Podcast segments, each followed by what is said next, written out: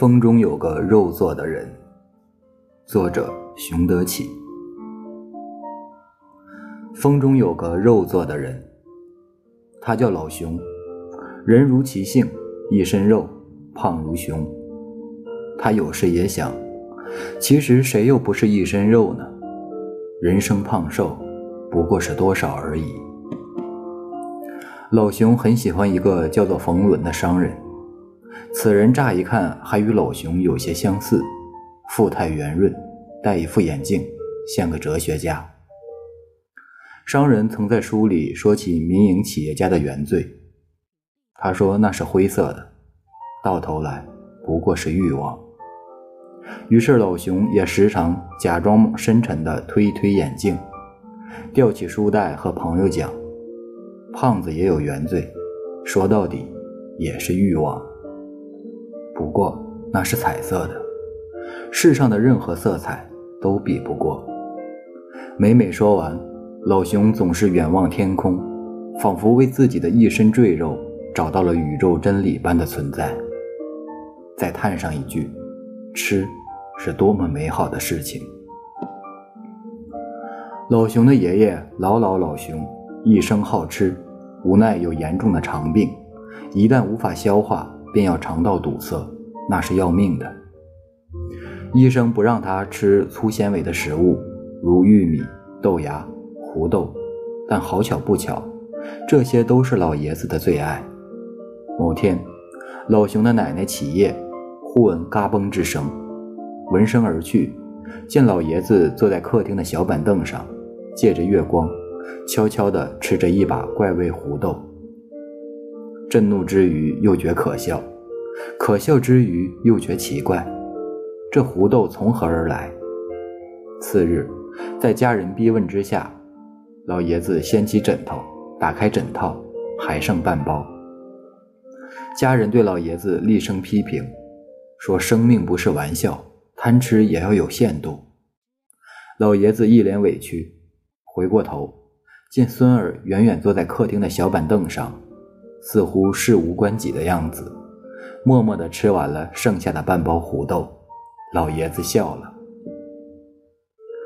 老熊的爸爸老老熊，好吃程度不亚于其父，曾挖出过某厂公之食堂里全中国最好吃的青椒肉丝，由此力万江湖，成为老铁。也曾在一个工作日的中午，驱车百余公里，带儿子去川北小城吃一锅传说中的鹅掌，留下妻子睁大双眼，在家里煮了碗清汤面。毕竟家学渊博，老熊自然也不是省肉的灯。儿时去姑妈家做客，姑妈卤了一锅鸡腿宴请，还没等开饭，老熊已经吃了七个。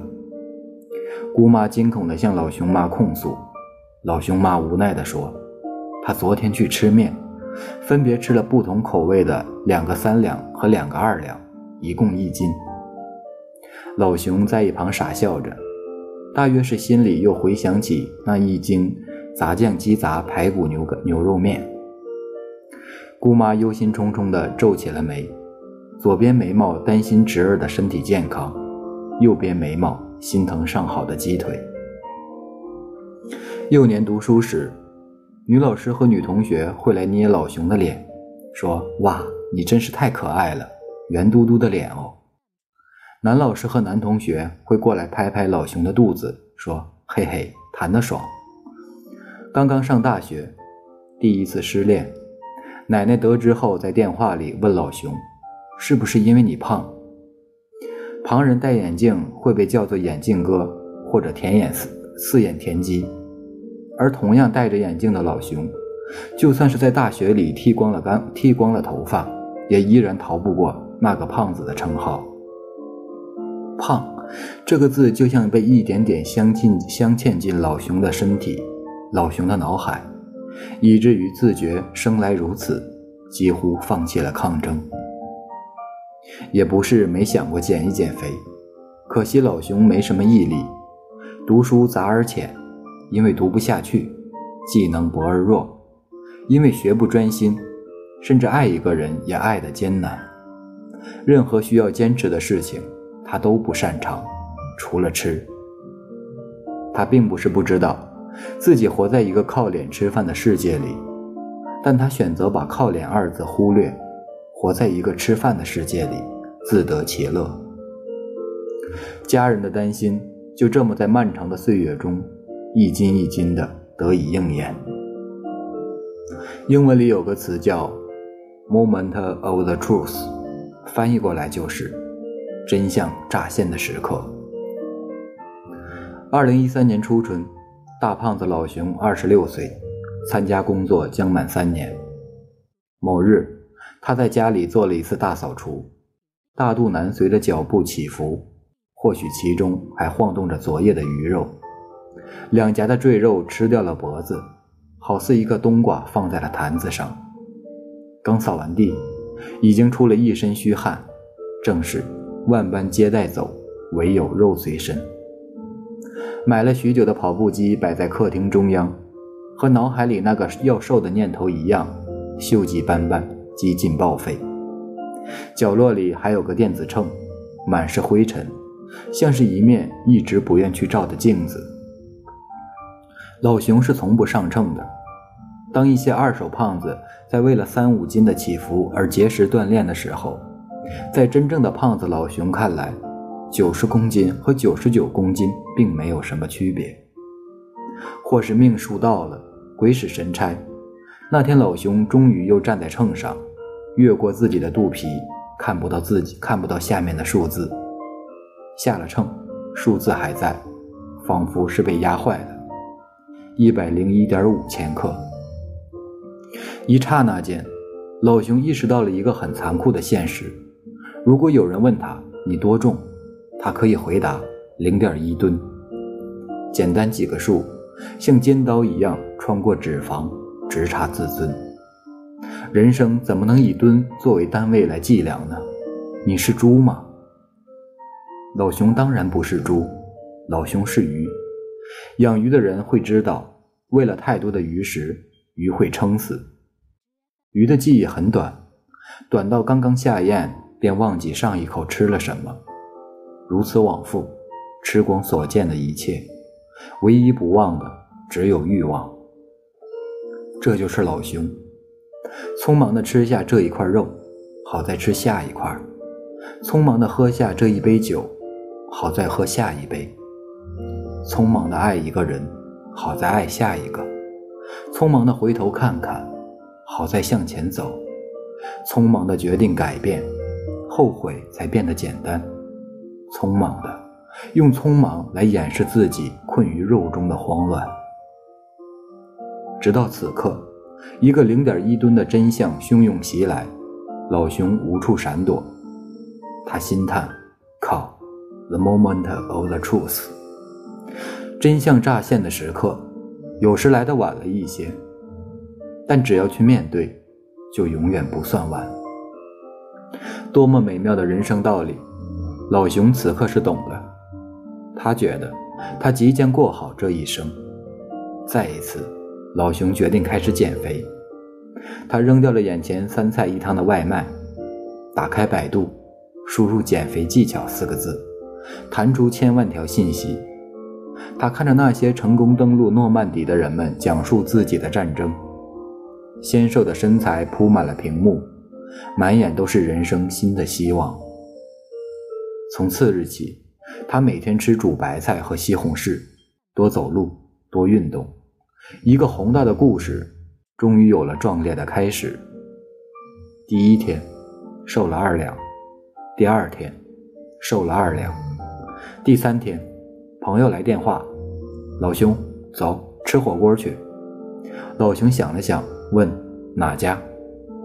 一夜尽欢，回家过磅，胖了两斤。老熊很懊恼，怎么就会崩盘了呢？明明说好了，我少吃，你们多吃；我吃菜，你们吃肉。令人惋惜，这次的减肥与之前每一次的减肥并无二致。其实老熊早已查过各式各样成功减肥的技巧，而最终都一样，败在了贪吃的嘴和懒惰的心。因为减肥并没有什么技巧，减肥就是减肥而已。古人说：“能而不为，与与为而不能有很大的区别。”老熊沮丧地发现，自己胖而不减，尚且能算是一种生活态度，但减而不坚，并且数十次的减而不坚，实在是废柴的表现，着实是个废物。废物，多么刺激神经的词汇！于是老熊又想，这一定会刺激自己开始新一轮的减肥吧，并坚持下去。然而并没有，他的记忆和鱼一样。太短了，饭菜上桌便忘了自己是什么，像是着了魔，又像是进入某种禅定一般，心无杂念，只顾口腹之欢。当吃得很饱时，老熊越来越不喜欢自己，瞧不起自己。不幸的是，他吃饱的时候太多了。每当去买衣服，即便是外套，也不敢当众试衣。在试衣间里猥琐地穿上，看着镜子里如海浪般汹涌起伏的身躯，老熊的脑海里浮现出《大话西游》城楼上的景象。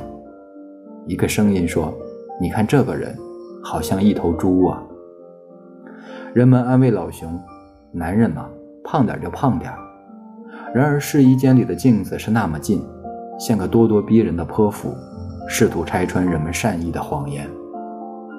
但他还是相信这句话：“男人嘛，胖点就胖点。”最常对老熊说这句话的是他的女友。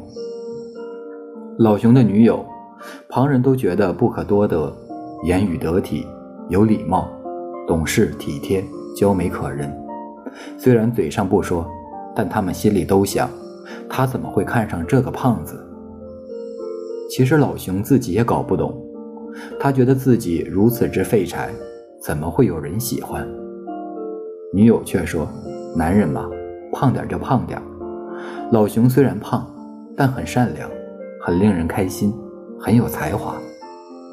幸好老熊也没什么钱，否则他一定不相信。”一日午后，阳光被窗帘挡住，除了缝隙中的一束光，房间里的一片昏暗。这昏暗中压抑着某种欲望，老熊蠢蠢欲动。女友在床上午睡，终于，老熊穷极无聊，拆开一包奥利奥，打开电脑，玩起了刀塔。刀塔是个曾老熊曾经无比沉迷的网络对战游戏。很久以前，老熊就对已经包括女友在内的众友人发表外交声明：我老熊毕竟老大不小了，还玩这个。有失体统。目前我已经删掉了这个游戏，从此积极向上的健康生活，看书、减肥，一身正气，春暖花开。老熊确实有些日子没玩了，但这游戏依然存在于老熊的电脑里，谁也不知道，他就这么悄悄地潜伏着，等着一个不坚定的人慢慢妥协。就如同留在手机通讯录里、通讯录里的某个旧爱。心里想着，那就做个朋友吧，终有一天还是星火燎原。又宛如那誓不再吃的红烧肉，端上桌还是忍不住夹一块瘦肉，末了才发现连汤汁也拌着饭一起下了肚。这样的午后，有一种魔力，把人藏匿在闲散空气中那些不堪的欲望激发出来。不幸。老熊这一生，大半都活在这样的午后。玩了一把，竟然赢了，看来宝刀未老。电脑盘电脑旁放着吃完半包的奥利奥，下面压着一本书，是老熊号称这个月要看完的。书签夹在第十页，封面落满了饼干的碎屑。嗯，再开一局。激战正酣，女友被鼠标点击的声音吵醒。朦胧之中问老熊：“你在干嘛呀？”老熊一心游戏，无暇回应。女友坐起一看，娇嗔着嘟囔了一句：“我讨厌刀塔。”砰！若是他再多睡一会儿，也许便躲过去了。而恰恰在那时醒来，恰恰抬头一看，恰恰说了句带血的真话：“这个最亲密的人终于拆穿了老熊最后的一丝伪装，把老熊逼进了人生的角落。这角落里有一个秤，一个一无是处的胖子终于赤身裸体地站在了秤上，数字飞涨，零点一吨，一吨，十吨，一百吨。一个一身油腻，毫无遮掩，两眼无神，无处遁形。砰的一声巨响。老熊几乎使出最大的力气，将笔记本电脑一把扣上，一身肥肉在脸上和衣服下晃动着，仿佛纳克莱星顿的第一声枪响。这温暖的午后，钟漏狰狞，实是个人间欲望横流的失恋哭。女友傻眼，放声大哭。阴影之中，老熊喘着粗气，无言以对。窗帘缝隙透进来的那束光。漂浮着些许灰尘，在光明与黑暗之中交错对垒。等老熊回过神来，女友已经走了。游戏胜负几何，他并不在意；恋情何去何从，也暂且丢给了天命。老熊只是不断地问自己：除了几局游戏，自己还赢过什么？除了一身赘肉，自己还能得到些什么？家人，爱人。自己还有谁是他老熊辜负不了的？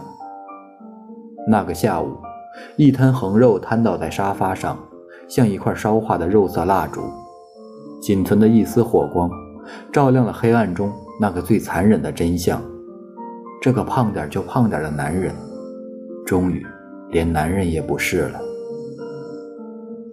与女友分手是老熊提的，老熊对他说。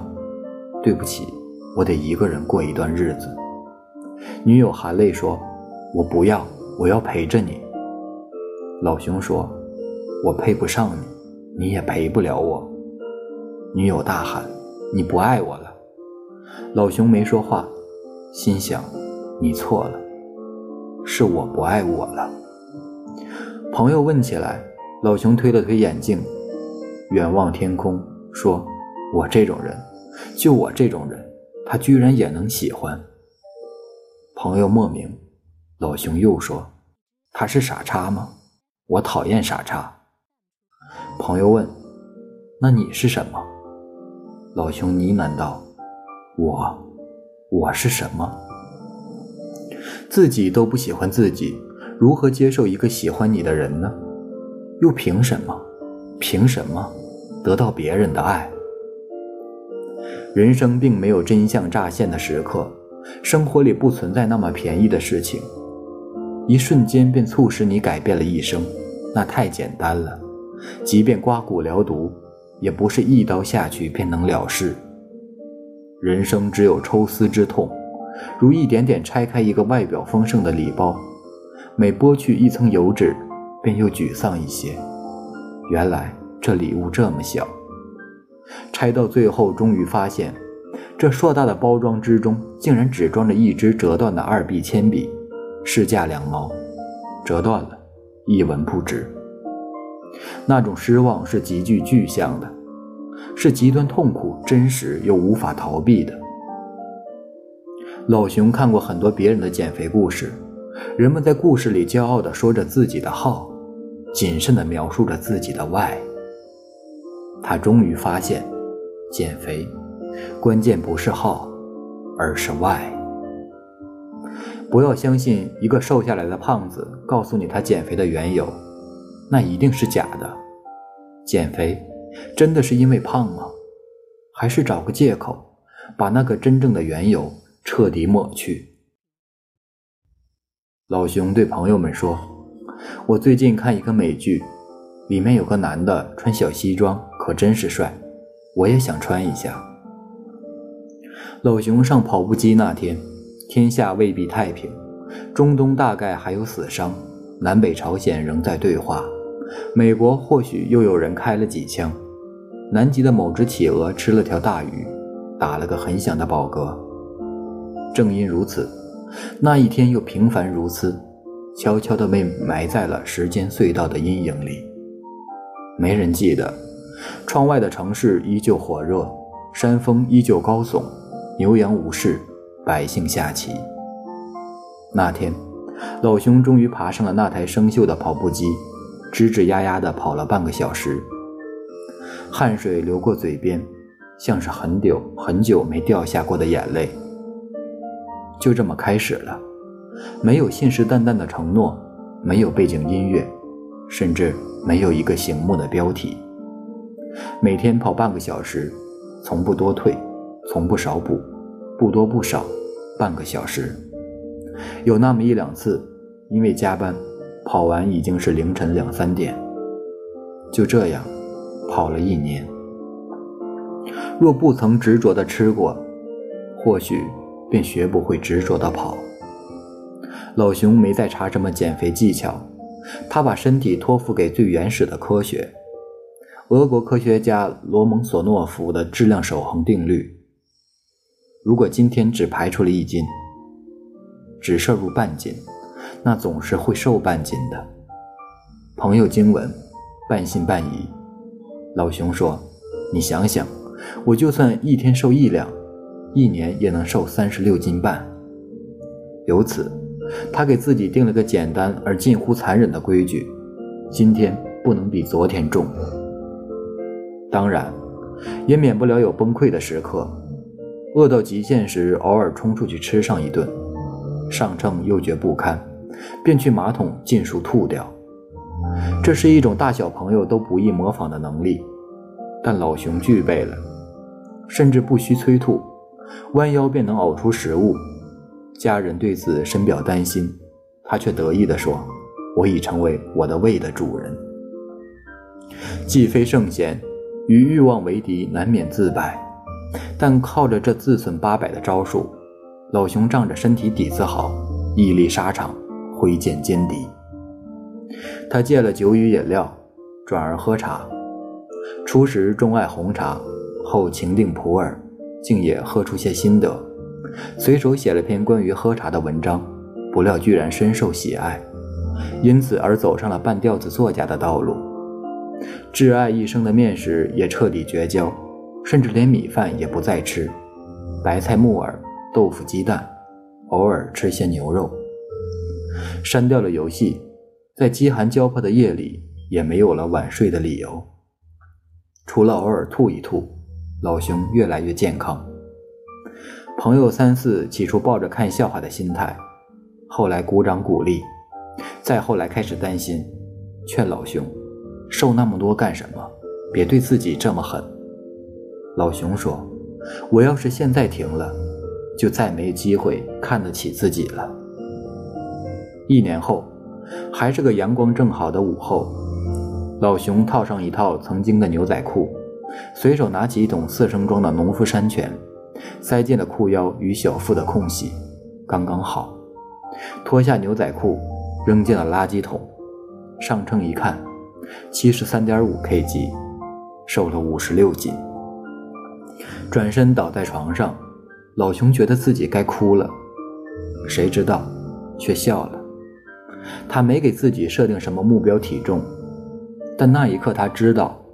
自己赢了，与朋友庆祝。老熊近一年里第一次点了碗米饭，举起米饭如举起酒杯，对众人说：“我瘦了。”他渐渐开始吃一些淀粉，喝一些饮料，锻炼的频率逐渐降低。反弹几斤后，体重终于趋于平稳，抹平了五十六斤的零头，五十斤，刚刚好。那曾经不堪重负的身体。终于适应了他新的主人。老熊胖了大半生，本以为瘦下来会是自己人生的拐点，但其实生活也并没什么变化，没有预想中翻天覆地的变革，没有盛开的桃花，没有涨工资，倒是花了不少钱买新衣服，生活质量也没有什么变化，只是房东又提高了租金。老老老熊刚刚过完九十三岁的生日，早已经咬不动胡豆。一年里最香的几顿饭，都是和孙子吃的。老老熊开始学着养生，没事就弄些五谷豆浆、鲜榨果汁，吃块红烧肉也左思右想。最终还是不敌肉香，一口吞下，一脸幸福。曾经一锅鹅掌才能带来的欢愉，如今一块肉便能满足。人间有味，时事清欢。老熊妈也终于拨云见日，骄傲地晒起了儿子，偶尔试探性地问老熊：“那谁谁说他家女儿还单身？你记得吗？”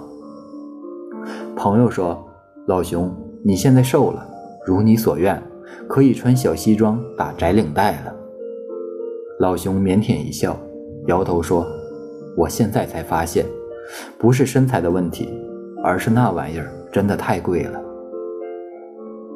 老熊终于开始喜欢自己，也开始接受别人的喜欢。他开始相信自己是靠得住的，是也以是以也愿意让别人去依靠。大概是矫枉过正，喜欢自己有些过了头，竟然膨胀起来，打算写一篇叫做《减肥指南》的文章。谁知开头还想幽默自嘲一下，写道：“风中有个肉做的人。”谁知开完头便写不下去了，才发现自己着实可笑。减肥哪里有什么指南？人生该减的又何止是肉而已？文章原本是停笔了，却不曾料想，这因为喝减肥茶而起的半吊子作家之路还越走越远，竟也开始有人催稿。几年后，终于还是在一个深秋的夜里完成了。朋友一看，哑然失笑：“你怎么这么装？居然拿第三人称来写，还老还老熊，都什么鬼？”老熊推了推眼镜，远望天空，还在试图冒充那个商人哲学家冯仑。几年过去，那人依旧比老熊有钱，依旧比老熊深刻，只是此刻的老熊已经比他瘦了。老熊对朋友说。你可别小看一个瘦下来的胖子，你打不败他，因为在他身体里有另一个已经被打败的自己。那个被封印在肚腩里的大胖子，老熊时常念想念，想念与他为伴的日子。不过，仅仅是想念而已。再见了，老熊。胖时权且尽兴，纵享丰盛，大碗吃面，大口喝酒。瘦时懂得克制，在匮乏中学会感受一块肉的纹理，学会仔细的喝一杯清水，思念一个名字。胖与瘦，有时是形容词，有时是动词。胖与瘦，皆是人生的修行。